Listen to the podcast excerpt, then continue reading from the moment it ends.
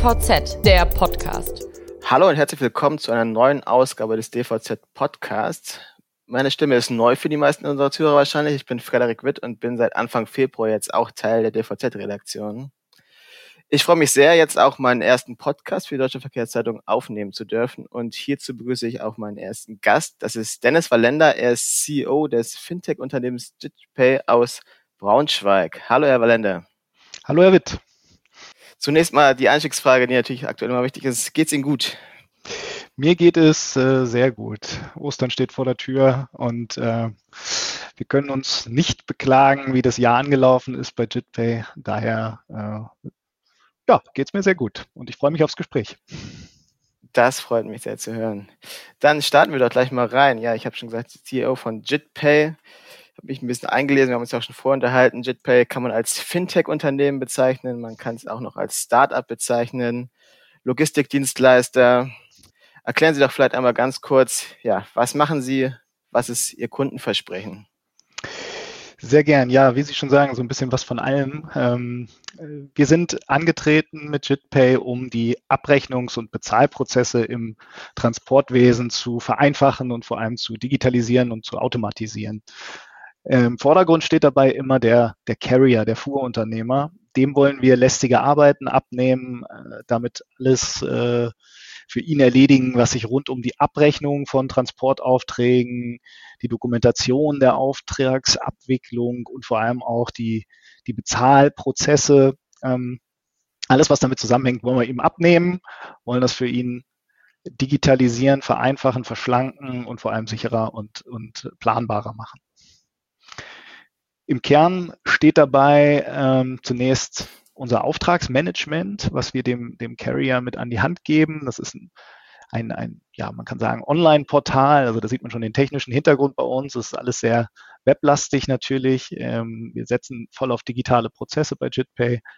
Also eine Auftragserfassung ähm, und Auftragsmanagement-Software, die, die bei uns komplett kostenlos ist, über die er einfach, wenn er nicht schon andere Systeme nutzt, Aufträge erfassen kann. Damit sprechen wir insbesondere natürlich die, die wirklich die Kleinstunternehmen an, die eben äh, oft nicht äh, ja, sich, sich teure Softwarelösungen da leisten möchten oder, oder eben über keine derartigen Lösungen verfügen.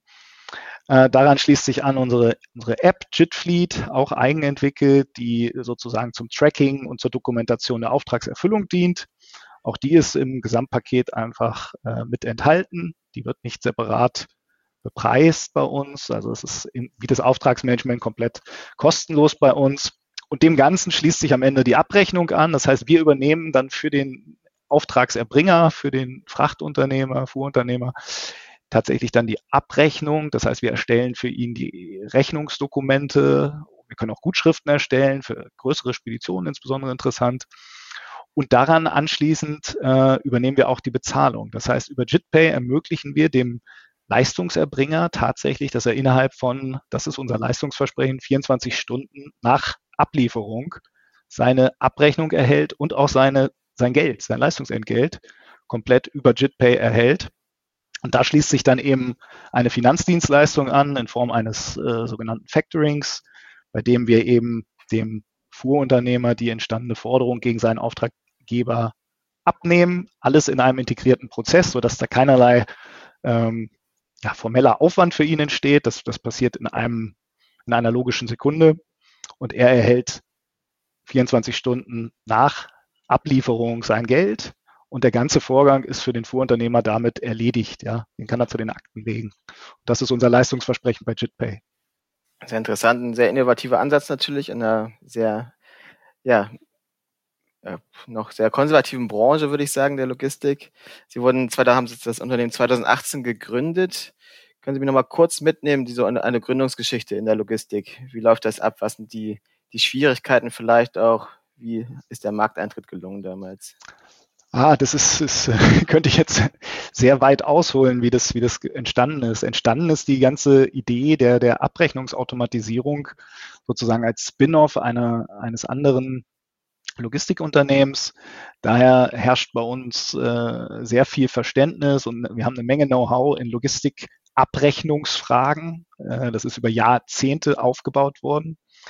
Und daraus wurde praktisch JitPay gegründet, aus der Idee, diese, dieses Know-how auch dann mal in die, in die digitale Welt zu transferieren und Systeme zu bauen, die das sozusagen viel besser und schneller und genauer können als der Mensch und dieses Know-how eben einfließen zu lassen in dieses Abrechnungssystem. Wir nennen das Zentralabrechnung, weil es wirklich komplexe Tarife auch äh, automatisiert anhand von einfach vorhandenen Daten, die wir dann auswerten können, äh, berechnen kann. So ist JitPay mal entstanden und dann, äh, wie es bei, bei Startups dann oft so ist, äh, entwickelt sich das äh, hysterisch weiter. Äh, es kam dann Ende 2017 die Idee dazu, das Ganze doch noch zu kombinieren mit einer ja, Finanzdienstleistung, nämlich mit einem Factoring. Und da fing dann äh, nochmal ein ganz anderes, äh, nicht Problem, aber eine ganz andere Herausforderung mit an, denn Finanzdienstleistung wie Factoring ist in Deutschland eben ja reguliert. Äh, damit bewegt man sich dann im, in, unter der Aufsicht der Bundesanstalt für Finanzdienstleistungen, der BaFin, und äh, wird im Prinzip behandelt wie, wie eine Bank, kann man sagen, von den Anforderungen einfach. Und das aufzubauen, diese Anforderungen zu erfüllen, ohne dass man bislang überhaupt ein Geschäft getätigt hat. Das war die große Herausforderung, vor der wir dann Ende 2017 standen. Es ist uns dann im Jahr 2018 gut gelungen. Haben wir die wesentlichen Voraussetzungen geschaffen, eben alle Anforderungen zu erfüllen, dass wir dann in 2019 auch tatsächlich in den Markt einsteigen konnten und tatsächlich nicht mit einem, einem Produkt äh, kommen für den Kunden, sondern eher mit einem Produktbündel beziehungsweise mit einem ganzen Prozess, in dem wir sagen, all diese kleinen Bausteine von der vom Order-Management, Auftragserfassung, Auftragsdigitalisierung, Auftragstracking und am Ende Abrechnung und auch Bezahlung, äh, das voll integral anbieten zu können. Also diese ganzen Bausteine miteinander zu kombinieren. Und da steckt eben eine Menge Logistik, Abrechnungs-Know-how insbesondere drin, eine Menge Marktkenntnis, natürlich auch eine Menge Marktforschung, geguckt, wo, wo drückt eigentlich den, unserem Zielkunden, ja, wo drückt den der Schuh, ja, und das sind immer die, die administrativen Prozesse, das ist auch die Zeit, die, die auf ihr, ihr ja, bereits verdientes Geld warten müssen, ja, in diesen, in diesen Lieferketten. Äh, am Ende, das äh, schwächste Glied ist immer am Ende, könnte man sagen. Und äh, äh, wir fanden es ungerecht, da für den, der die Arbeit macht, der wartet am längsten auf sein Geld und äh, deswegen haben wir eben entschieden, dieses, dieses Factoring-Produkt mit zu etablieren und zu integrieren und ja, damit eben ein komplexes Produktbündel zu schaffen und das aber einfach äh, natürlich und funktionabel für den, für den Kunden zu designen. Das war die Herausforderung und das hat, neulich habe ich den, den schönen äh, Spruch gehört, wir sind durch Blut gewartet in dieser Zeit, wenn man das aufbaut. Das ist natürlich sehr ähm, sehr anspruchsvoll, aber es ist uns gut gelungen. Wie gesagt, Mitte 2019 sind wir an den Markt gegangen. 2020 war jetzt unser erstes richtiges, kann man sagen, erfolgreiches Geschäftsjahr mit starkem Wachstum und wir sind äh, voller Zuversicht jetzt für 2021 trotz der Pandemiesituation. Sehr gut. Ja, aber ein schöner, schöner langer Monolog, der, glaube ich, zeigt, wir könnten uns hier auch zwei, drei Stunden unterhalten. Wir wollen es aber natürlich ein bisschen kürzer halten. Ähm, auf die Regulatorik kommen wir später nochmal zu sprechen, um jetzt in der ja, zeitlichen Abfolge ähm, nochmal zu bleiben. Vielleicht einmal auf die Corona-Pandemie, Sie haben es gerade angesprochen, zu sprechen. Die Logistikunternehmen hat das natürlich ganz unterschiedlich getroffen, ja. gerade auch finanziell. Auf der anderen Seite sind natürlich auch viele Unternehmen jetzt durch die Krise darauf aufmerksam geworden, dass sie sich auch Innovation und der Digitalisierung öffnen müssen. Wie ist denn JitPay in der Krise ja, durchgekommen? Ja, exakt. Das ist ja ähm, es ist ganz, hat sich ganz interessant entwickelt. Wir standen natürlich Anfang 2020 dann wie alle vor der Herausforderung, erstmal das eigene Unternehmen zu organisieren. Ja, das ist uns glücklicherweise, weil wir eben Fintech-Startup äh, sind, noch recht flexibel gut gelungen, dass wir auch alle äh, in der Lage waren, aus dem Homeoffice zu arbeiten, damit den Geschäftsbetrieb äh, auch dann im Lockdown im März, äh, April 2020 aufrechtzuerhalten.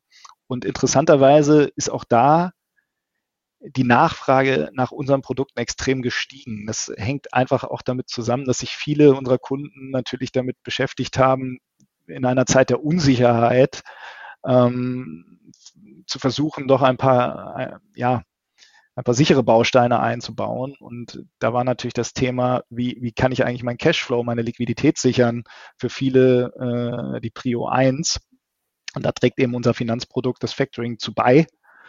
Und daher konnten wir da eine sehr starke Nachfrage verzeichnen und konnten, so blöd das klingt, dann in dieser Phase auch ähm, ja, von, von der Situation auch profitieren, indem wir einfach vielen, äh, vielen unserer Kunden da helfen konnten, ähm, ihre Liquiditätssituation zu stabilisieren und zu sichern vor allem und ähm, ja, konnten da gute Zuwächse verzeichnen und das zog sich das ganze Jahr durch bis, bis jetzt. Und auf der anderen Seite merken wir auch, äh, natürlich steckt bei uns auch eine Menge Prozessoptimierung, Prozessverbesserung und ja auch, ich will es nicht überstrapazieren, aber auch ein Stück weit Digitalisierung von, von analogen Prozessen mit drin. Und dazu müssen die Kunden auf beiden Seiten natürlich bereit sein. Und ich denke schon, dass wir das, merken wir, glaube ich, alle in Deutschland, dass die Pandemiesituation uns da nochmal zwangsweise so einen Schub versetzt hat, dass äh, ja diesen Themen dann doch jetzt offener begegnet wird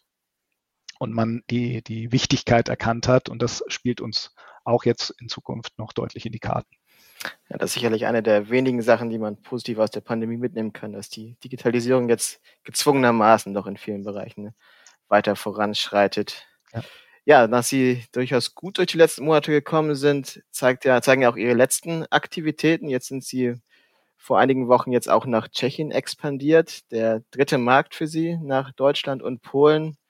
Was bedeutet denn dieser Schritt jetzt konkret für JetPay? Das ist ein, wie schon der Schritt nach Polen Ende, Ende 2020, ähm, ist das natürlich für uns enorm wichtig, dass wir unseren, unseren Marktauftritt vergrößern, also auch geografisch vergrößern, weil natürlich viele, viele Zielkunden äh, nicht nur aus Deutschland kommen, sondern insbesondere ja aus den osteuropäischen Ländern, ähm, aber auch aus ganz Europa. Daher haben wir da schon eine klare Roadmap uns gesteckt, ähm, wie wir uns da geografisch aufstellen und, und vergrößern wollen in den kommenden Monaten und Jahren. Und Tschechien war jetzt für uns der nächste logische, wichtige Schritt.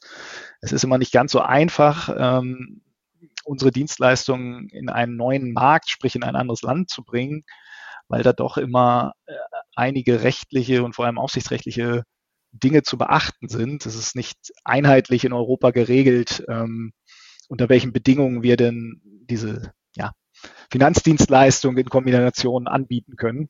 Und da gibt es verschiedene Voraussetzungen, die man einfach erfüllen muss, beziehungsweise Hürden, die man überspringen muss, sodass wir nach und nach ähm, uns weiter in Europa ja, breit machen werden. Jetzt sind natürlich die, die, Grenzen zu Polen und Tschechien zwei, die jetzt auch zuletzt in den Medien standen mit den Grenzkontrollen. Hat auch das Ihr Geschäft beeinflusst? Merken Sie das als Dienstleister dann auch? Da konnten wir jetzt, natürlich haben wir das verfolgt in der Presse, aber keine direkten Auswirkungen feststellen, weil es nicht zwingend ja ist, so ist, dass jetzt, ähm, wenn unser Kunde, der, der Carrier, äh, seinen Sitz in Polen hat, dann zwingend ja nur auch äh, ja, grenzüberschreitenden Verkehr Deutschland-Polen fährt. Ja, der, der macht ja auch äh, bin jetzt nicht der Logistiker hier oder ich bin Quereinsteiger sozusagen, aber der ist ja in ganz Europa unterwegs. Daher ist es nicht äh, zwingend darauf begrenzt, ja, über diesen, diesen grenzüberschreitenden Verkehr. Also wir konnten da ähm, keine negativen Auswirkungen bislang feststellen. Tschechien ist ja auch noch ganz jung. Ähm, da, da konnten wir da gar nichts feststellen. Und in Polen wächst das Geschäft weiter. Wir haben jede Woche, jeden Tag eigentlich neue, neue Registrierungen bei uns, neue, neue Kunden aus Polen. Also da konnten wir keinerlei negativen Effekt feststellen bislang. Das ist ja schon mal gut. Dann, Sie haben es eben schon mal kurz angesprochen, die sehr unterschiedlichen Voraussetzungen in den einzelnen, auch europäischen Staaten. Vielleicht kon konkretisieren Sie das doch einmal kurz. Was sind da die wirklich großen Herausforderungen, Probleme, auch gerade für Sie als Finanzdienstleister aktuell, um weiter zu expandieren? Ja, das, man meint ja, dass vielleicht in der Europäischen Union einiges vereinheitlicht ist. Das gilt nicht für, äh, ich nenne es mal die Banken oder Finanzaufsicht. In Deutschland ist sie sehr streng. Ich hatte es eingangs gesagt, wir müssen hier in Deutschland äh, hohe Anforderungen erfüllen. Und das ist in anderen Ländern einfach unterschiedlich geregelt. Ja, es gibt, es gibt Länder, Polen gehört zum Beispiel dazu, da ist diese Finanzdienstleistung, das Factoring nicht erlaubnispflichtig. Ja, da kann man, kann das im Prinzip ähm, wenn man das Know-how hat, äh, kann man das ohne Erlaubnis tun, einer Aufsichtsbehörde. In anderen Ländern dahingehend, äh, zum Beispiel in Österreich, da, da, können das nur Banken tun. Da können wir das, könnten wir das gar nicht anbieten, weil wir keinen Bankstatus haben. Und so sind die Regeln für diese Finanzdienstleistung schon mal unterschiedlich und müssen entsprechend äh, vorab geprüft werden, welche Voraussetzungen da äh, einzuhalten sind. Das ist sehr unterschiedlich. Auch die grundsätzlichen, es ist die grundsätzlichen rechtlichen Rahmenbedingungen für diese Forderungsabtretung, die im Factoring immer mit da drin ist, weil wir kaufen ja eine Forderung von unserem Kunden äh, ab.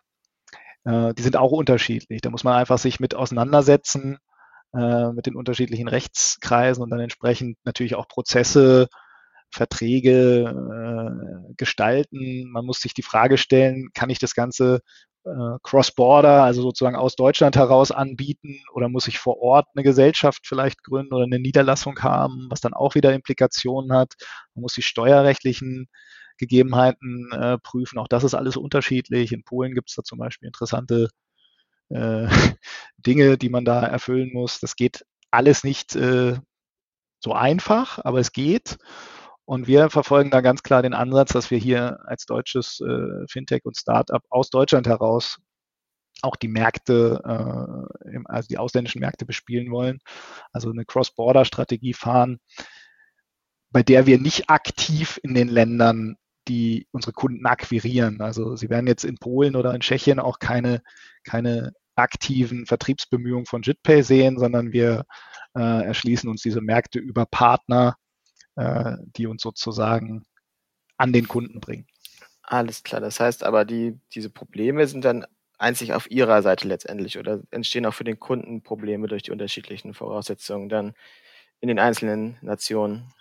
Ja, Probleme würde ich nicht sagen, aber es sind unterschiedliche äh, Prozesse teilweise, die eingehalten werden müssen. Ich, ich mache mal ein Beispiel. Die, die N26 Bank war ja vor einiger Zeit mal wegen, wegen einiger Betrugsfälle, die oder die über die Konten wurden Betrugsfälle einfach äh, bekannt über die N26 Bank. Und das lag einfach daran, dass sich dort Leute Konto, Konten beschaffen konnten, indem sie in anderen Ländern weniger strenge Geldwäscheprüfungen durchlaufen mussten.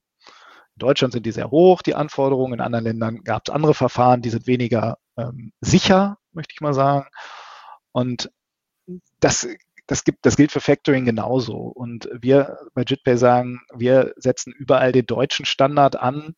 Also wir, wir wollen die höchste, höchsten Anforderungen erfüllen und das soll dann auch für die ausländischen Kunden gelten. Auch wenn wir vielleicht äh, es dort nach der dortigen Landesrechtsprechung nicht tun müssten. Und das sind dann möglicherweise Dinge für Kunden wie so ein Videoident-Verfahren. Kann man sich das, kann man sich vielleicht als Beispiel mal vorstellen.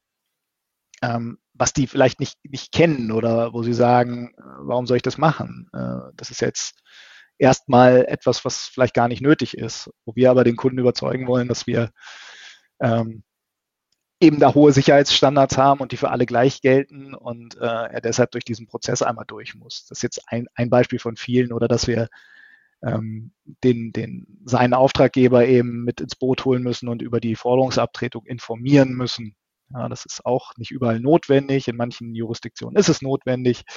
Es sind einfach dann unterschiedliche Prozessschritte. Es sind aber keine, keine Probleme in dem Sinne für den Kunden. Es ist nur etwas, was wir ähm, ja, äh, einfach offen kommunizieren müssen. Ja, ich glaube, die Komplexität des Themas ist jetzt klar geworden. Die Lösung des Ganzen wäre ja, sage ich mal vereinfacht gesagt, eine EU-weite Regelung. Ähm, ist das absehbar? Ist das überhaupt möglich aktuell?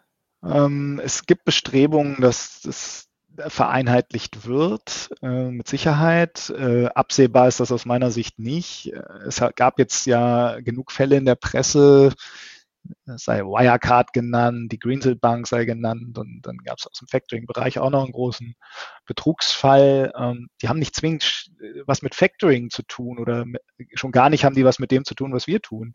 Nur äh, sorgt es dafür, dass natürlich die, die Bundesaufsicht für Finanzen in keinem guten Licht dasteht momentan, was in der Regel dazu führt, dass sie dann die die Regulatorik, die Anforderungen an die beaufsichtigten Unternehmen wie auch uns äh, perspektivisch eher verschärfen werden. Äh, und damit zu rechnen ist, dass die Regelungen sich vielleicht nicht, nicht komplett vereinheitlichen, aber überall verschärfen werden. Und ähm, auch da ist es gut, dass wir darauf vorbereitet sind. Wir haben das äh, 2018 schon antizipiert, dass wir ja ein starkes Wachstum vorhaben und entsprechend auch da, was die Anforderungen dann oder die, die Sichtweise der Finanzaufsicht auf uns ähm, betrifft, mitwachsen müssen. Und da sind wir gut vorbereitet. Jetzt haben Sie eben schon angesprochen, dass Finanzdienstleister nicht nur für die positiven Schlagzeilen gesorgt haben in letzter Zeit. Wirecard, Greensill, die Namen sind schon gefallen. Müssen Sie auch aktuell dann konkrete Maßnahmen ergreifen, um Ihren Kunden Ängste zu nehmen oder trifft Sie das nur sehr indirekt dann? Ängste müssen wir zum Glück nicht nehmen, weil die Kunden schon verstehen, dass das, was da bei, bei zum Beispiel Wirecard passiert ist, das sind ja zum Glück Ausnahmefälle und das sind auch Sonderfälle und dass die nichts mit dem zu tun haben, was wir tun.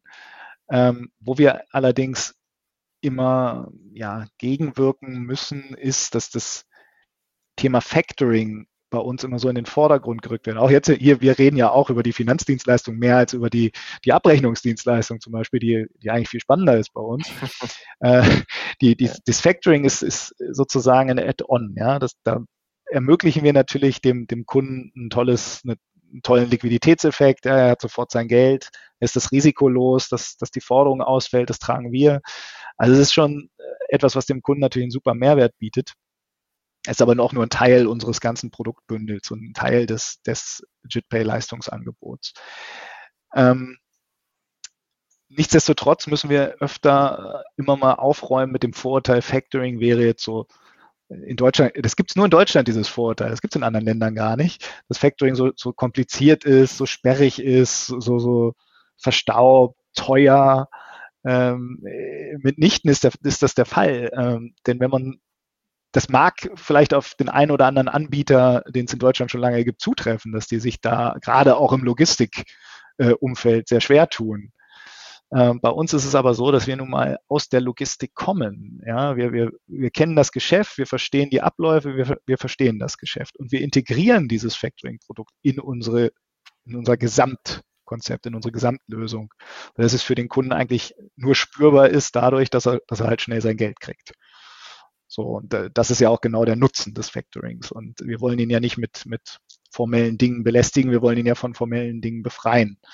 Und diese Angst, dass das Factoring ja eher mehr Probleme bringt, als es Nutzen stiftet, weil das in der Vergangenheit immer so war und sich das irgendwie in Deutschland so durchgesetzt hat, dieses Denken, da müssen wir öfter gegensteuern. Ja. Und den Kunden dann überzeugen. Zum Glück sind sie dann alle schnell überzeugt, wenn sie uns ausprobiert haben. Das ist natürlich erfreulich zu hören. Ja, Sie meinten schon, es gibt noch viele, viele andere Themen zu JITPay, über die wir sprechen könnten. Äh, die Zeit rennt leider, deswegen müssen wir jetzt auch schon so langsam zum Ende kommen. Wir wollen natürlich gerne nochmal jetzt einen kleinen Ausblick wagen auf die Logistik allgemein und auch auf die Rolle von JITPay. Jetzt 2018 gegründet, jetzt jetzt knapp drei Jahre her. Wenn Sie, haben Sie ungefähr eine Roadmap, wo JITPay in drei Jahren dann 2024, 2025 stehen soll? Ja, wir haben natürlich haben wir viele Visionen, was, was wir alles tun können. Wir, wir arbeiten an ganz äh, spannenden weiteren Projekten. Ähm, jetzt im Mitte April wird JitPay, denke ich, äh, nochmal sehr viel präsenter werden im Logistikmarkt. Äh, da, da wird es entsprechend äh, Pressemitteilungen geben. Äh, mehr möchte ich da noch gar nicht sagen. Also ein ganz spannendes äh, Thema. Das wird uns nochmal einen großen Schub geben. Ich kann sagen, dass wir an einer ähm, Bezahllösung auch arbeiten für die Unterwegsversorgung. Sprich, dass man eben nicht nur 24 Stunden nach Ablieferung dann auch sein Leistungsentgelt äh, bekommt, sondern möglicherweise auch schon ein Teil dieses dann, dieses Leistungsentgelts schon für die, ja, für, für die Kosten, die unterwegs einfach entstehen, nutzen kann. Also das Ganze nochmal nach vorne verlagern mit einer eigenen Bezahllösung. Ähm, wir wollen weitere Märkte erschließen in Europa. Ähm, die Niederlande ist da dabei. Äh, da, äh, wir wollen nach Slowenien, äh, Litauen, also eher dann schon noch ein bisschen mehr Richtung Osteuropa. Für 2022, 2023 geht es dann auch ein bisschen mehr Richtung Westen. Also auch äh, der spanische Markt ist spannend für uns. Also wir wollen uns in Europa sehr viel verbreitern, breiter aufstellen. Ähm, ja, das ist der Ausblick. Ja, sehr schön. Sehr ambitionierte Pläne auf jeden Fall, die wir dann weiter natürlich als DVZ dann mit begleiten werden. Von daher bleibt mir nur noch zu sagen, vielen Dank erstmal für das gute, ausführliche Gespräch. Ich glaube, wir haben viele, viele Themen angerissen. die für die Branche durchaus interessant sind, die wir vielleicht hoffentlich an anderer Stelle nochmal vertiefen werden. Gerne. Aber soweit erstmal vielen Dank und alles Gute, Herr Wallender. Ich habe zu danken, Herr Witt. Vielen Dank.